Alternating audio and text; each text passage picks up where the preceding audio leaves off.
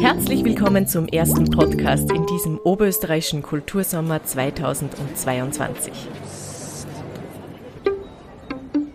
Mein Name ist Michaela Ogris. Ich freue mich, dass ich Sie auch heuer wieder als eine der Gastgeberinnen von Nimm Platz begrüßen darf. Es ist wieder einiges los in den Monaten von Mai bis Oktober in Oberösterreich. Und zwar in allen Regionen. Vom Innviertel bis ins Salzkammergut, vom Hausruck bis ins Müllviertel. Und alle Sparten betreffend. Die ganz besonderen Highlights, die werden in diesem Podcast näher beleuchtet. Diese erste Folge dreht sich um ein ganz neues Festival. Das Ars Concordia, das neue Festival für Barock und Literatur. Es wird in Kürze über die Bühne gehen, und zwar von 12. bis 15. Mai im Schloss Bernau in Fischelham im Bezirk Welsland.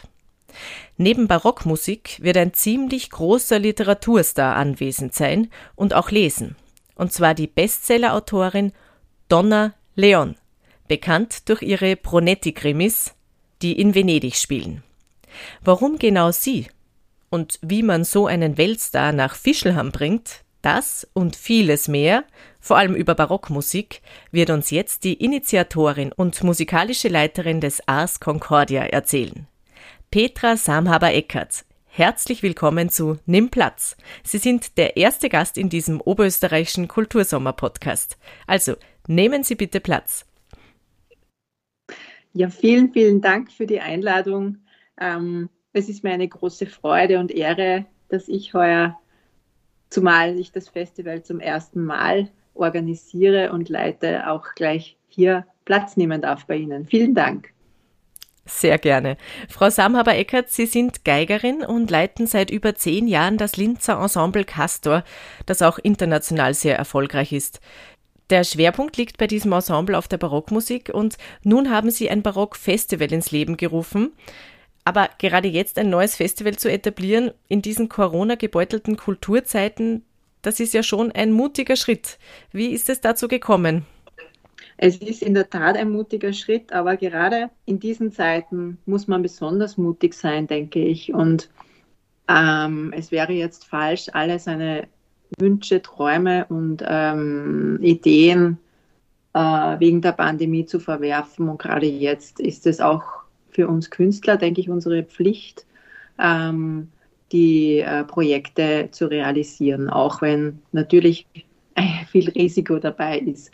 Ähm, dieser, diese Idee dieses Festivals spukt ja schon lange in meinem Hirn herum und aber um sowas ähm, zu realisieren zu können, bedarf es einfach vieler verschiedener Faktoren und das Allerwichtigste war eben äh, eine geeignete Location zu finden und die habe ich eben vor kurz vor Corona durfte ich da mit meinem Ensemble das erste Mal ähm, gastieren auf Schloss Bernau und das war für mich lieber auf den ersten Blick und ich wusste, wenn ich jemals so ein Festival auf die Beine stelle, dann hier.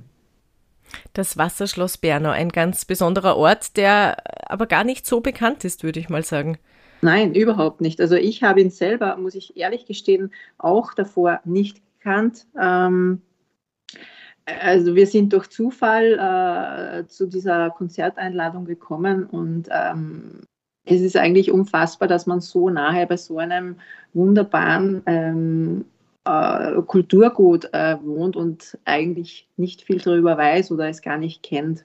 Und ähm, das möchte ich einfach jetzt auch äh, unter die Leute bringen, dass es wir in Österreich so viele tolle Orte haben und so viele schöne ähm, Schlösser und, und ähm, Lokalitäten, wo man äh, Kulturveranstaltungen machen kann und darf. Definitiv, das sieht man dann auch immer wieder im Kultursommer auch, weil die Kultur aufs Land wandert und dadurch herzeigt, was, was Oberösterreich fernab der Stadt noch so zu bieten hat. Das ist sehr viel, ja. Das äh, Schloss Bernau, das ist ein Wasserschloss und das Festival Ars Concordia widmet sich dem Thema die vier Elemente. Welche Rolle spielt denn dieses Thema in der barocken Musik? Die vier Elemente sind ein sehr, sehr ähm, populäres Thema in der Barockmusik. Es gibt sehr viele Kompositionen, die sich mit diesem ähm, Thema beschäftigen. Und ähm, unser Gedanke war dadurch, dass das Festival ja jetzt mal vier Tage dauert, ist es naheliegend, dass man ein Thema wählt, was auch mit der Zahl vier zu tun hat, in dem Fall die vier Elemente. Könnte genauso gut die vier Jahreszeiten sein. Ähm, und ähm, es gibt so viel tolle äh, Musik darüber, ähm, die leider auch viel zu selten aufgeführt wird, wie zum Beispiel am Freitag im Konzert am 13. von Rebelle les Elements. Also wirklich, da geht es um die Elemente, beginnend mit dem Chaos, wo man glaubt, das ist zeitgenössische Musik und nicht Barockmusik. Und ähm, das sehe ich auch als meine Aufgabe, ähm, nicht so, äh, also nicht unbedingt Mainstream-Musik auch mal äh, präsentieren zu können und den Leuten näher zu bringen. Diese Antwort äh, zielt jetzt auch ein bisschen auf meine Frage ab, die ich noch stellen wollte, weil es ist ja nicht so, dass es keine Barockfestivals gäbe in Österreich. Also gerade in Oberösterreich gibt es das Festival für alte Musik, die Donaufestwochen Strudengau, unter der Leitung ihrer ehemaligen Lehrerin Michi Geig. Das findet Ende Juli statt. Da wird auch der Kultursommer darüber berichten. Und in St. Pölten in Niederösterreich gibt es ein Barockfestival, auch in Innsbruck ein sehr hochkarätiges Festival zum Thema Barockmusik. Wie positionieren Sie da das Ars Concordia? Also zunächst äh, finde ich es sehr gut, dass es viele verschiedene Festivals gibt und ich finde es auch sehr gut, dass es viele unterschiedliche Klangkörper gibt. Äh, das ist auch ganz wichtig. Ähm, der Gedanke meines Festivals beruht auf, ähm, darauf, also ich habe ja selber auch äh, neben meinem sehr guten Studium in Österreich auch im Ausland äh, viel Zeit verbracht, in England und in Italien.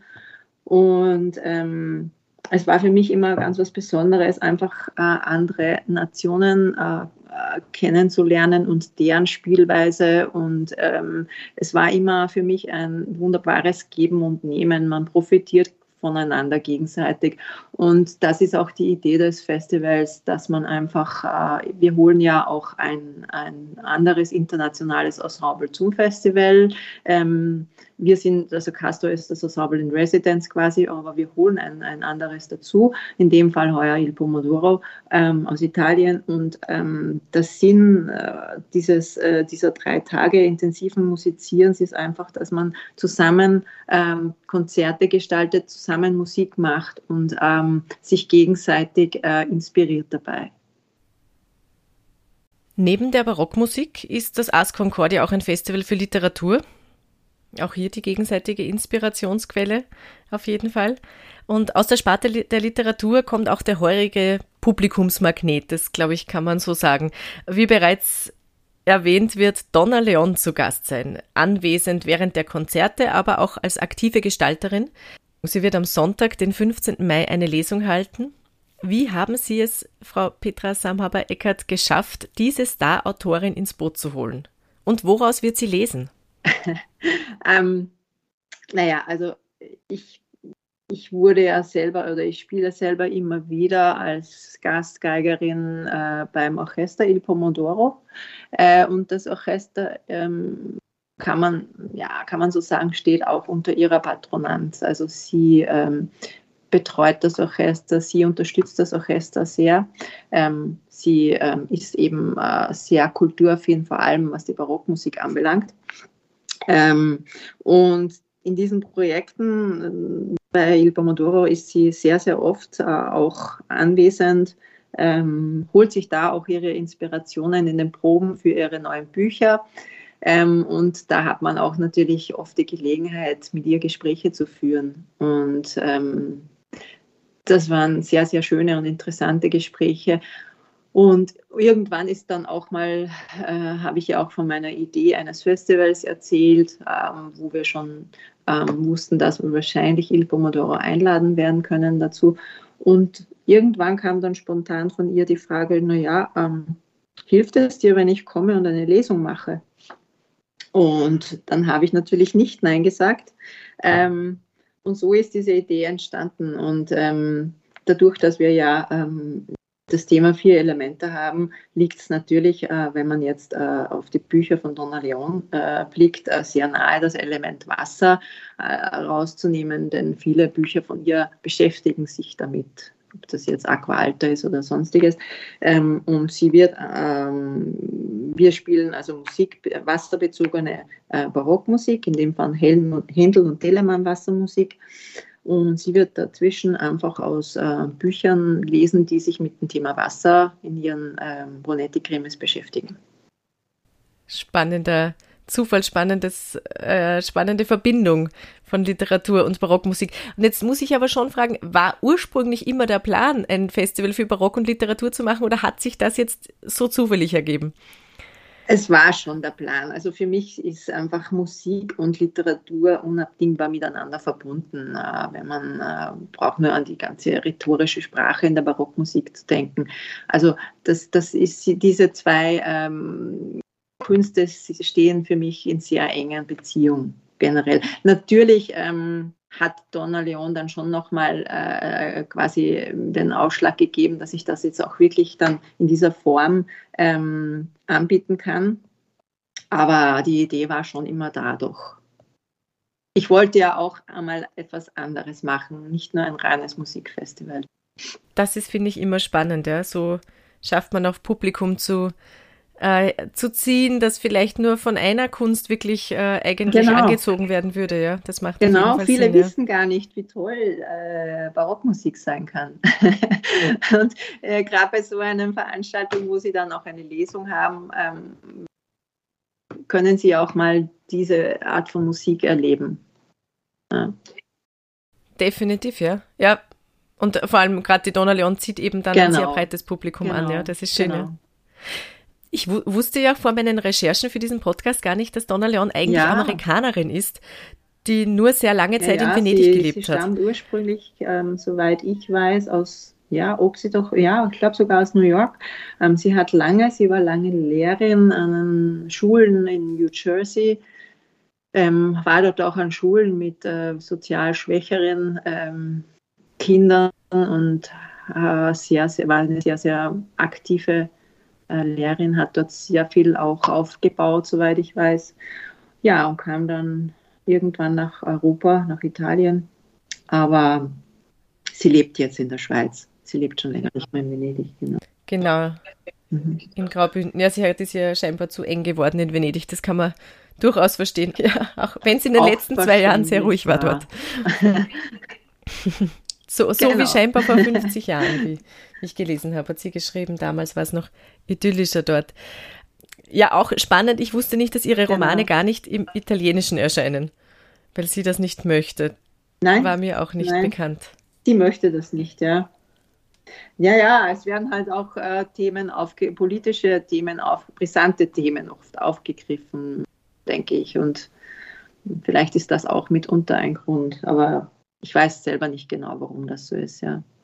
Haben Sie zufällig noch ein anderes spannendes Detail über Donna Leon in Ihrem Geigenkoffer? Spielt sie selbst ein Instrument? Wissen Sie das? Das weiß ich nicht, leider. Aber was einfach an ihr so unglaublich ist, dass sie sich ähm, ähm, fast, äh, möchte man sagen, wie eine, wie, eine, wie eine liebevolle Mutter um uns Künstler kümmert. Also auch in Corona-Zeiten. Das ist wirklich einzigartig. Ähm, und habe ich so in dieser Form nie woanders erlebt ähm, und sehr berührend. Also Donna Leon, ein großer Barockfan und reist zu allen großen Barockfestivals in Europa, trotz ihrer äh, stolzen beinahe 80 Jahren. Gell? Die wird aber das kennt man ihr bei weitem nicht an. Also, Nein, das hat mich auch überrascht. Vor allem, sie geht sehr oft sehr lange spazieren. Mhm. Ja, ähm, Wahrscheinlich hält sie das auch sehr fit. und ähm, naja, sie ist einfach eine wahnsinnig intelligente, lebenserfahrene Frau. Also wenn man mich mit ihr eine Woche in einen Raum sperrt, würde uns auch nicht langweilig ja. werden. Also es ist so spannend, mit ihr zu plaudern. Ähm, ja, sehr interessante Person. Sehr schön. Ja, vielen Dank, dass Sie diese, diese Person äh, nach Oberösterreich bringen. Herzlichen Dank dafür. Ja, neben dem großen Literaturstar Donna Leon werden ja auch einige Musikstars anwesend sein. Frau Samhaber-Eckert, wen haben Sie denn da eingeladen? Ja, es ist mir eine, eine riesengroße Freude, ähm, dass wir am Konzert am Samstag, am 14. Mai, ähm, zum einen Il Pomodoro zu Gast haben und zum anderen die schwedische Mezzosopranistin Ann Hallenberg, die äh, ja momentan auf allen großen Opernbühnen der Welt zu Gast ist. Ähm, das war auch ein besonderer Wunsch von Donna Leon, dass die Ann Hallenberg das Konzert mit Pomodoro gemeinsam ähm, macht hier. Ähm, also es ist wirklich fast ein Wunder, dass wir sie da gewinnen konnten, die Ann Hallenberg, für dieses Konzert. Und Pomodoro zum anderen natürlich ist eines der sehr etablierten, renommierten Barockorchester ähm, im Moment, die ähm, auch in allen großen Konzertsälen der Welt zu Gast sind. Ähm, und das wird wirklich also der musikalische Höhepunkt dieses Festivals. Ähm, es gibt auch noch Karten, also ähm, ich kann dieses Konzert wärmstens empfehlen.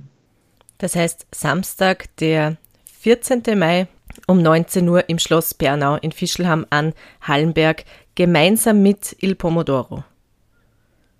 Das heißt auf Deutsch?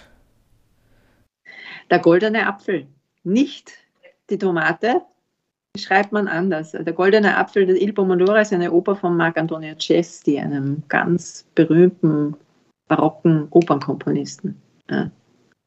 Das ist auf jeden Fall einen Besuch wert im Bezirk Welsland in diesem oberösterreichischen Kultursommer. Aber zurück jetzt zur Musik, zur Barockmusik. Frau Samhaber-Eckert, Sie selbst sind ja schon sehr früh auf den Geschmack gekommen und die Faszination dieser alten Musik hat Sie scheinbar nicht mehr losgelassen.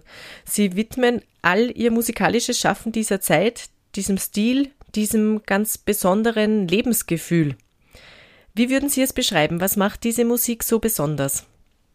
Also ich kann es nur äh, von, meiner, von meiner subjektiven Warte beschreiben, was es für mich so besonders macht, die Musik. Also ähm, ich habe ja auch wie, wie alle anderen Musikstudenten zunächst mal nach der Matura um, zu um sozusagen moderne Geige studiert, also einfach äh, die ganze Bandbreite der Musik ähm, studiert, äh, vom, vom Barock bis Klassik, Romantik und Zeitgenössisch.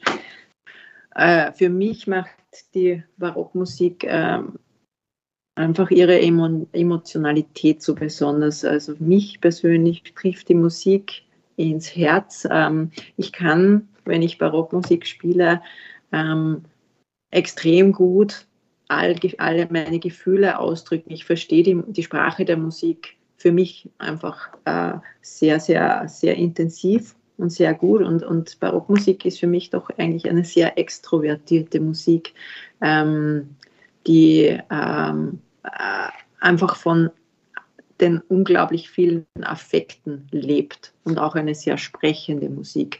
Das ist aber mein subjektives, subjektives Empfinden. Es, manch anderer würde das wahrscheinlich von äh, einer anderen ähm, Epoche genauso behaupten, aber für mich persönlich war es so und ist es so.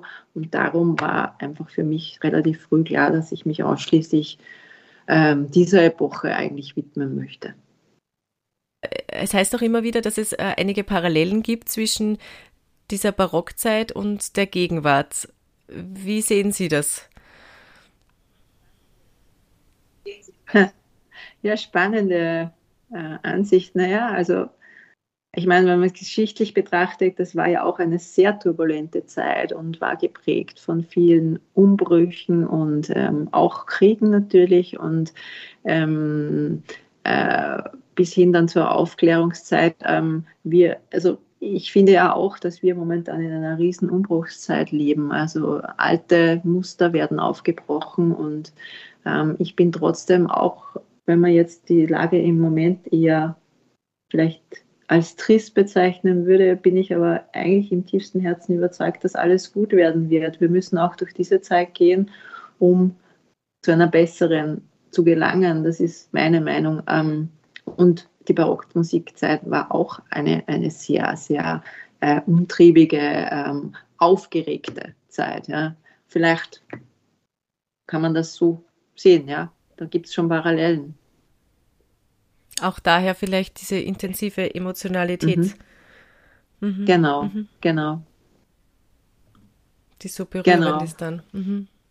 Mhm. Auch jetzt finde ich, also die Menschen, also in meiner, in meiner meinem privaten Umfeld merke ich auch, dass äh, viele eigentlich wieder viel mehr äh, Emotionen zeigen als, als früher äh, oder eben auch, also was mich auch sehr berührt, ähm, in, wie der Ukraine-Krieg begonnen hat, äh, dieses doch auch nach außen hin äh, Zusammengehörigkeitsgefühl. Wir wollen Frieden, wir halten zusammen. Also das hat mich da auch schon sehr berührt und ich sehe das eigentlich auch auch in Zukunft dann wahrscheinlich als sehr positiv an. Und es ist doch irgendwie beruhigend, dass es noch so ist.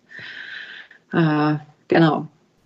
Dass es zumindest in der Bevölkerung eigentlich ein gemeinsames Ziel gäbe. Genau, genau. Mhm. Immerhin, ja. Aber das ist der erste mhm. Schritt wahrscheinlich. Ja. Mhm. mhm. mhm. Äh, wie geht es weiter mit dem Ars Concordia? Wird der Oberösterreichische Kultursommer auch im nächsten Jahr wieder eingeführt, quasi von diesem neuen Festival für Barock und Literatur? Also ähm, zunächst muss ich jetzt mal ähm, das erste Festival ähm, muss zuerst mal geschehen und dann ähm, muss ich mal Bilanz ziehen, wie schaut es aus, auch finanziell. Ähm, ist sich alles ausgegangen? Ist sich alles gut ausgegangen? Wie ist es beim Publikum angekommen?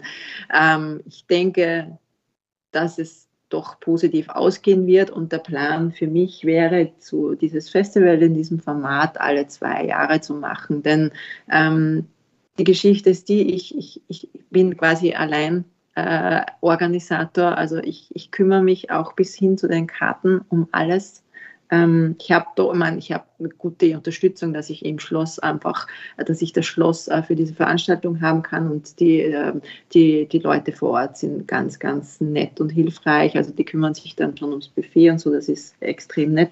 Aber im Grunde genommen von der Organisation her muss ich alles selber machen. Das heißt, ich habe dadurch, dass ich ja auch mein Ensemble äh, manage, Caster, ähm, jetzt gerade sehr wenig Zeit dafür und das geht sich einfach nicht aus, dass ich jedes Jahr ein Festival in diesem Format ähm, äh, aufziehen kann. Äh, drum wäre mein Plan, das äh, alle zwei Jahre zu machen. Frau Samhaber-Eckert, ich bedanke mich recht herzlich für das Gespräch, für die Informationen und wünsche Ihnen einen erfolgreichen Festivalstart am 12. Mai. Vielen, vielen Dank auch für die Einladung. Es war mir eine große Freude. Und ja, ich hoffe, ich sehe den einen oder anderen am Festival. Vielen Dank. Das genaue Programm, liebe Hörerinnen und Hörer, sehen Sie auf der Homepage ein unter www.ensemblecastor.at.